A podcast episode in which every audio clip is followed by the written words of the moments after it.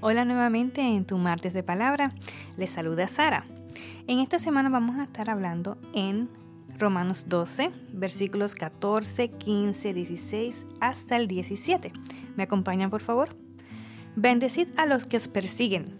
Bendecid y no maldigáis. Gozaos con los que se gozan y llorad con los que lloran.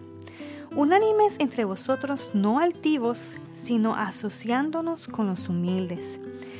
No seáis sabios en, propia, en su propia opinión. No paguéis a nadie mal por mal. Procurad lo bueno delante de todos los hombres.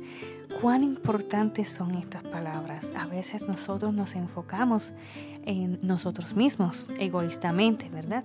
Porque um, alguien me vino a hacer daño, alguien me hizo daño, alguien me ofendió y pues desgraciadamente pensamos en nuestra mente una manera de cómo deshacernos de, ese, de esa incomodidad, de ese sentimiento y lo tomamos como venganza o represaria o como rencor en nuestros corazones. Esta palabra te dice que seamos humildes, que no paguemos el mismo mal que nos hicieron, ¿verdad? Con mal, sino con bien, que seamos más inteligentes, que seamos más mucho más diferente de lo que los demás son, que paguemos el mal con amor.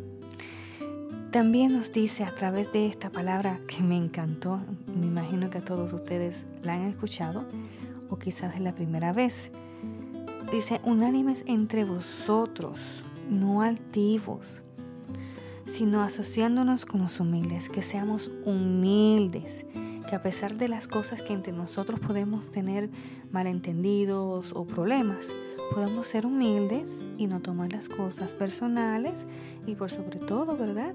Eh, tener a Cristo en nuestro corazón para poder perdonar y sacar todos esos malos sentimientos de rencor.